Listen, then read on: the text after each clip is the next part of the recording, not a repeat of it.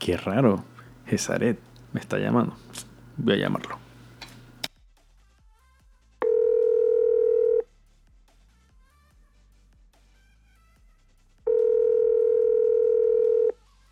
Hey, ¿qué tal Irán? ¿Cómo estás, hermano? Te dejé una llamada perdida. Y sí, justo te la estoy devolviendo. ¿Cómo estás? ¿Todo bien? Te llamo porque necesito que me ayudes. Claro, claro. Cuéntame. En estos días me he sentido frustrado. No sé a dónde estoy yendo. Mm. Sabes, es que la vida es demasiado complicada en estos días. A veces pienso que uno nace, pasan un par de años y sin querer te das cuenta de que estás como en una carrera, Sí. como en un gran maratón. Tengo mucha ansiedad. Por el miedo comencé a buscar algo que me diera seguridad. Ujú. Probé un sinfín de opciones, ideologías y caminos a la felicidad. Al principio todas funcionaban, pero no tenía certeza. No sabía realmente a dónde me iban a llevar. Te entiendo. Y tú sabes que yo soy muy orgulloso y que no quería aceptar esto. En mi necedad quería forzar todo y tratar de convencerme de que tenía la razón. Te entiendo, hermano. Yo he estado ahí. Sé que se siente estar en ese lugar. Pero sabes, no importa en verdad a dónde estamos en este momento. Siempre estamos a tiempo para dar un cambio de dirección. Y bueno, ya diste un paso, aceptaste que no eres capaz de hacerlo por ti solo. Y con esto no te estoy diciendo que ahora tienes que buscar un gurú o un nuevo estilo de vida. Porque en verdad, para poder lograr esto que quieres, debemos buscar algo mucho más profundo. Algo que realmente las propuestas humanas no nos pueden ofrecer. Sí, sí, lo sé. He intentado con todo y con el tiempo me siento igual. Me siento estancado. ¿Tú sabías que Dios comprende esta frustración que sientes? Pero que también tiene un plan para que lo superes. Mira, brother, no lo tomes a mal, pero eso de que Dios tiene un plan para mí, lo he escuchado un montón de veces y en realidad no lo creo mucho. Y si es que existe Dios en realidad, ¿cómo es que alguien que está tan lejos de la tierra puede entender lo que yo vivo? Bueno, el Dios que te hablo es un Dios cercano. Es un Dios que está allá arriba jugando con la raza humana. Y sé que pareciera que Dios solo se junta con los buenos, o los que dicen serlo. Pero en verdad no es así. En la Biblia podemos ver que a lo largo de la historia Dios ha usado a personas imperfectas, incapaces, con problemas igual que tú y que yo. Dios los conocía, los amaba, los comprendía.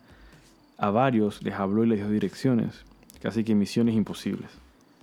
Obviamente estuvieron cansados, llenos de miedo, heridos o sin encontrar una razón para seguir, pero continuaron.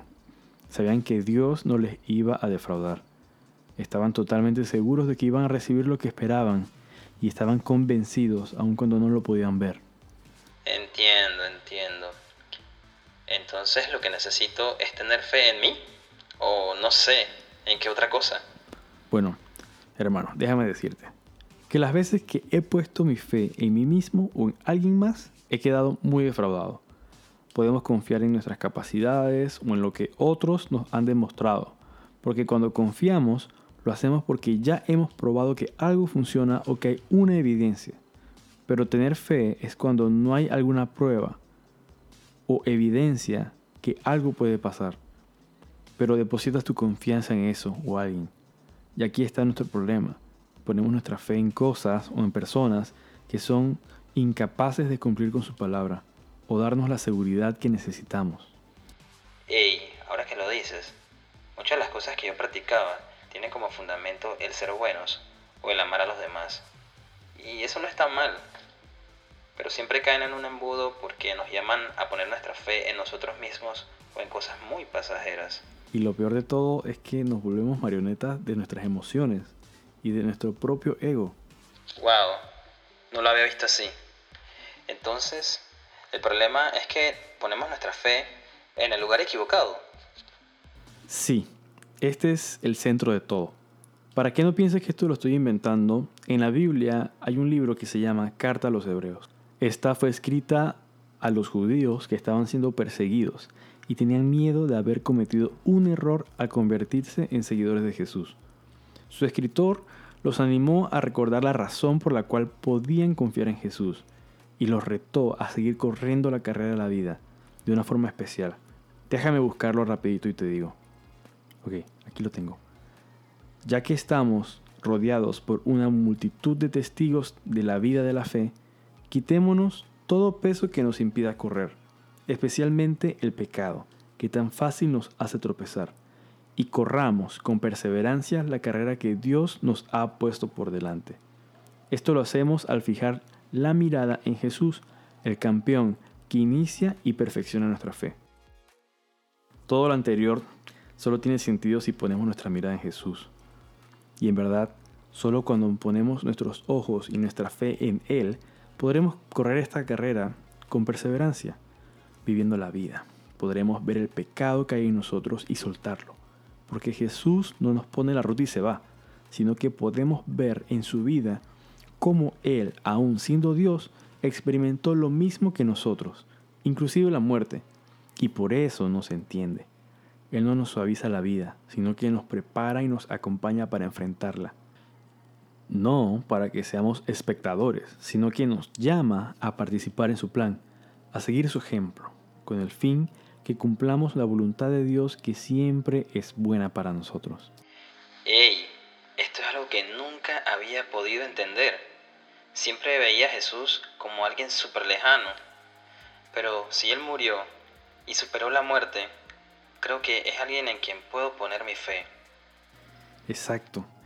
Si ponemos nuestra fe en otro lugar, siempre llegaremos al mismo lugar de frustración y pasaremos la vida buscando lo que solo Jesús nos puede dar. Porque Él es el único camino, la única verdad y la única vida.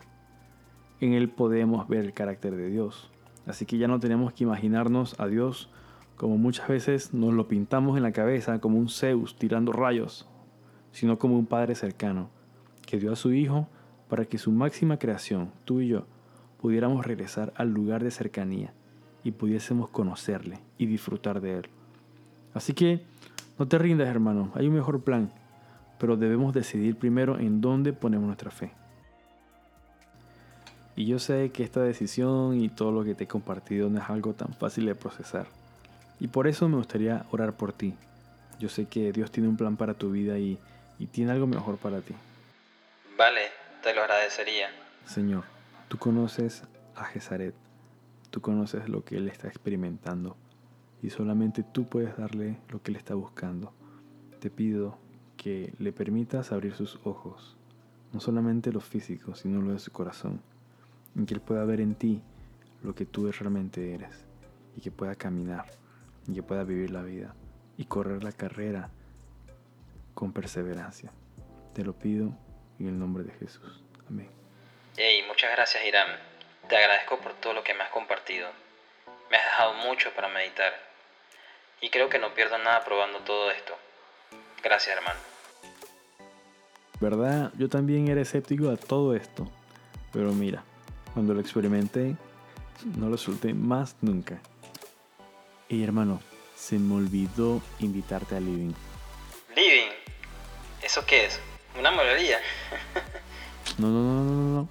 Living es una comunidad de personas de todos lados donde yo participo de entre 25 y 35 años. Ahí podrás escuchar, compartir tu vida y también podrás encontrar vida también. Te pasé el Instagram para que lo veas. Justo estamos compartiendo sobre este tema que te hablé. Ey, me gusta cómo suena eso.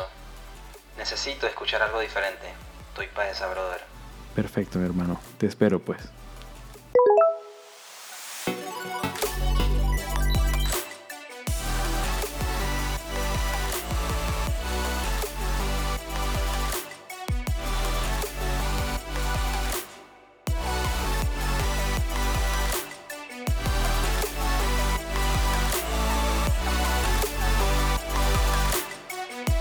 Escuchaste Living, el podcast.